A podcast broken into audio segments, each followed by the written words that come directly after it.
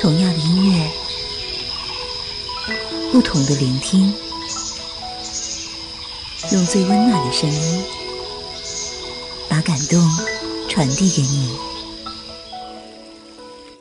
陌生人的这一刻，不仅只有音乐，分享音乐，分享温暖，分享记忆，分享感动。二零一二年一月三日，帽子歌后凤飞飞因为肺癌在香港逝世，享年六十岁。而因为她行事低调，加上又快要过农历新年，因此生前的遗愿呢，就是嘱咐律师等后事都办完之后，才对外公布消息。而凤飞飞呢，也是在欧美歌后惠特尼休斯顿离开我们之外，又一位歌坛陨落的明星。那对于凤飞飞，其实我并不太算熟悉。那毕竟在八零年代后期到九零初期的那个时候呢，相比起凤飞飞这样的老牌歌手，或许小虎队、林志颖等青春派的偶像歌手更能讨我们的欢心。只是无可否认，尽管没有追随凤飞飞的音乐轨迹，但是在潜移默化之中，她的个人影响力也随着时代的开放、信息的流通，深入进了又一代人的心中。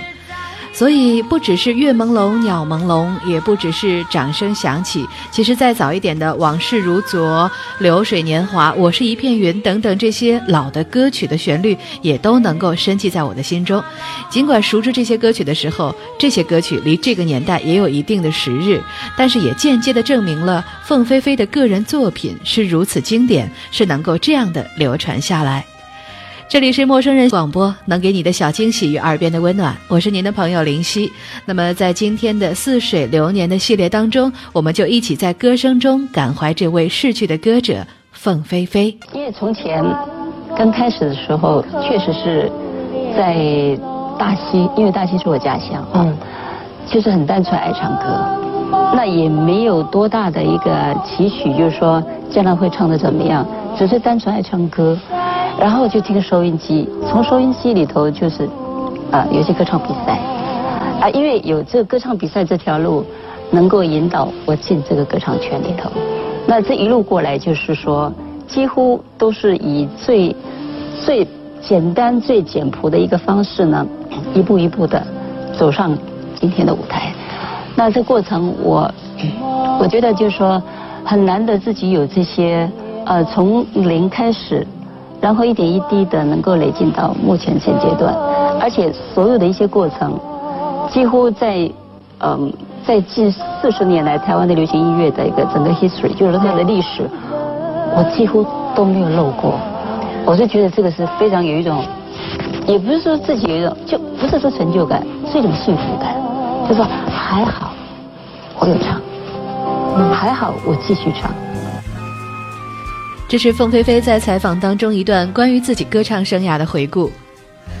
凤飞飞出生在台湾桃园县大溪镇一个名叫做草甸尾灯的地方。还在念中学的时候呢，他就认定自己不是读书的材料。除了美术课，他最爱的就是音乐课。但是桃园县大溪镇只是一个小地方，歌星梦对于凤飞飞来说呢，只是一种幻想。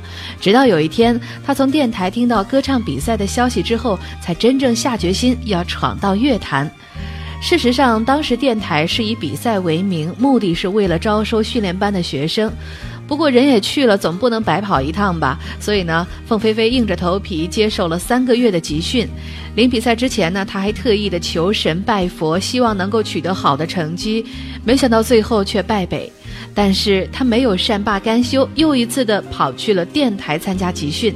在这一次的比赛当中，拿回了冠军奖杯，风光还乡。随后呢，凤飞飞得到了在台北云海酒店驻唱的机会。当时的酒店经理为她取名叫做林倩，这也算是她正式的踏入乐坛。当时因为没有名气嘛，只是被安排在开场秀当中。大牌歌星的白眼儿，还有周遭人的不看好，也让凤飞飞开始怀疑我是不是有资格做一名歌手呢？但是天生不服输的性格，让她有着越挫越勇的劲头。她发誓一定要闯出名堂。一九七二年，他有幸在闽南语古装剧《燕双飞》当中饰演了柳上燕这一个角色，并且演唱了这部电视剧的主题曲。著名的制作人张宗荣为他改名叫做凤飞飞。而在这部电视剧之后呢，凤飞飞开始渐渐的走红。随着一九七六年参与电视综艺节目的录制，她更是在台湾成为了如日中天的女歌星。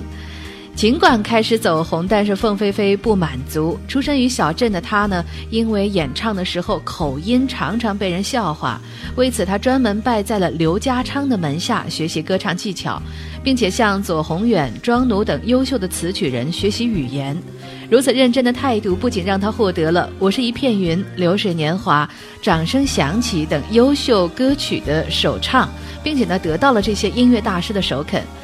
而在歌曲《月朦胧鸟朦胧》当中，凤飞飞渐渐地形成自己朦胧唯美、哀而不怨、爱而不烈的演绎风格。一同来听凤飞飞的这一首经典之作《月朦胧鸟朦胧》。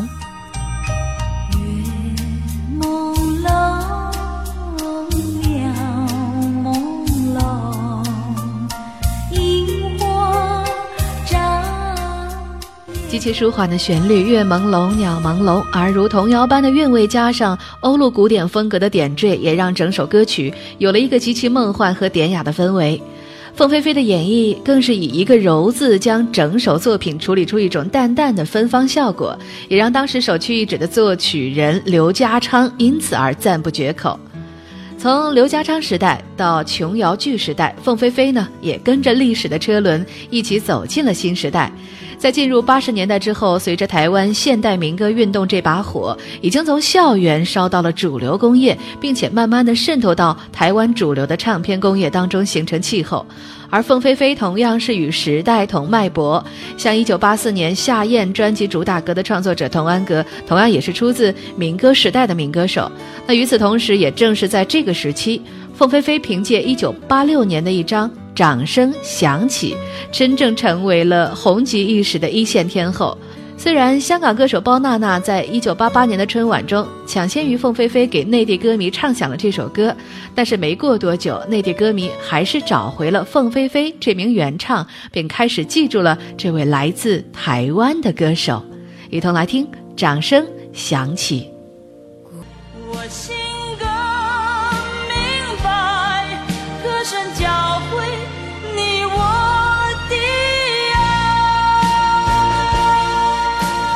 地的乐迷对于凤飞飞这个名字自然是比不上邓丽君熟悉，但是说起帽子歌后，人人都会有印象。说起帽子，原来还在凤飞飞五岁的时候啊，就跟他结下了不解之缘。当时母亲用做衣服剩下的布料给她做了一顶帽子，戴上之后，她觉得自己竟然那么的好看。从那以后呢，开始啊爱上了帽子。一九七四年，事业发展不错的凤飞飞跑场作秀，由于时间太赶，来不及做头发，情急之下呢，她就戴上了一顶红色的鸭舌帽登台演唱，立刻是引来了台下一片叫好声。回家之后，凤飞飞立即翻出了自己所有的帽子，总共是十余顶。从那之后呢。她到任何的场合总会貌不离身。当时的台湾乐坛女星呢，或是性感，或是甜美，偏偏凤飞飞走了一条中性的道路。帽子、衬衣、长裤，没有长长的假睫毛，也没有闪亮的礼服，甚至不施粉黛，穿着牛仔裤、平底鞋就去上节目。没想到观众都通通买账，还送给了她“帽子歌后”的称号。出道四十多年，她已经收集了超过六百顶帽子，而且还精心为他们编辑了厚厚的一本档档案，其中呢有很多都只是收藏，还没有戴过。但是林夕想说的是，凤飞飞的美远远不只是外表，更在于她的声音。她演唱歌曲时投入的神情和态度，带给我们最真挚的感动。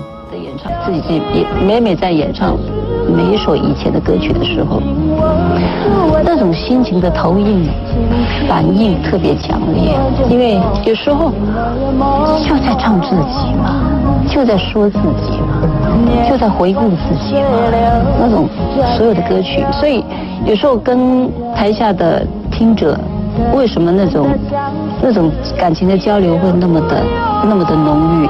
因为。大家彼此都有经过那段时间，只是因为分别是我是唱，他们是听，但。是所有每个人的记忆的交集呢，每个人都不一样，可是都在曾经在那段时间都共同发生过，只是他们在不同的角落听到我的歌曲跟歌声。一段很珍贵的凤飞飞采访时的录音。那凤飞飞的声音算不上清脆甜美，但是她的音色饱满，情感凝聚高，感染力强。特别在于她对于不同歌曲情怀的诠释，总是能够捕捉到细节，用细节打动人心。在那个没有过多技术处理声音效果的年代，凤飞飞是用真心实意来打动人心的。一起来听凤飞飞的这一首《想要弹同调》。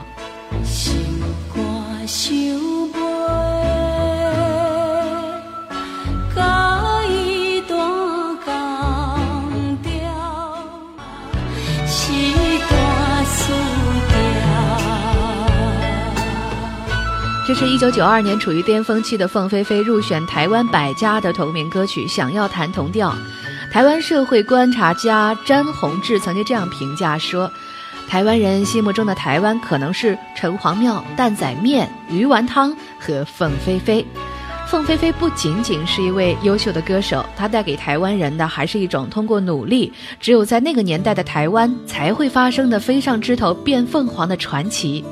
凤飞飞的一生是一部台湾本土歌谣进化史，她没有压力的民歌作品，更是陪伴我们度过了那些苍白而艰难的岁月，成为记忆当中的青葱。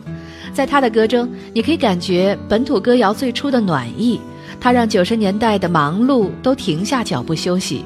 让七十年代的都市森林恢复它纯情的样子，让五十年代隐藏在传统下的呐喊重现，让三十年代台湾本土歌谣展现灿烂的情怀。这里是陌生人广播，能给你的小惊喜与耳边的温暖，我是林夕。最后一首歌呢，为您送上的是一九九一年的《浮世情怀》专辑中最有名的作品《追梦人》。一九九一年也是凤飞飞的巅峰期了。那台湾乐坛领袖罗大佑创作了一首《追梦人》，悼念当时的台湾作家三毛。他没有选择三毛生前御用唱将兼好友齐豫和潘越云等人，却选择了当时已经逐渐的淡出乐坛的凤飞飞。这也足见凤飞飞经久不衰的魅力。而林夕也希望凤飞飞也能像经典的歌曲一样，成为我们心中不灭的印记。好了，今天就到这里吧。我是林夕，我们下期节目再见吧。让青春吹动了你的长发，让它牵引你的梦，不知不觉这城市的里。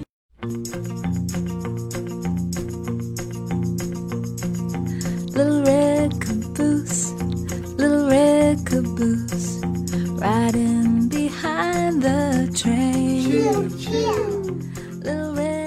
陌生人广播能给你的小惊喜与耳边的温暖。如果你也想加入，我们求贤若渴。主播、策划、编辑、助战作者、后期制作、插画师、公益志愿者，招募详情请登录我们的官方网站。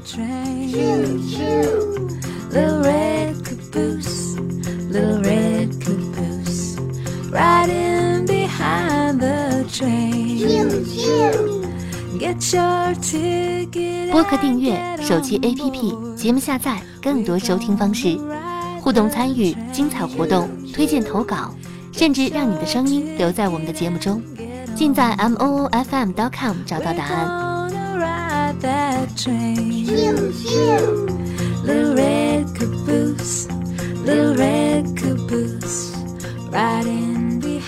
欢迎关注我们的新浪微博陌生人广播，找到我们。the recompense, riding behind the train. Choo, choo.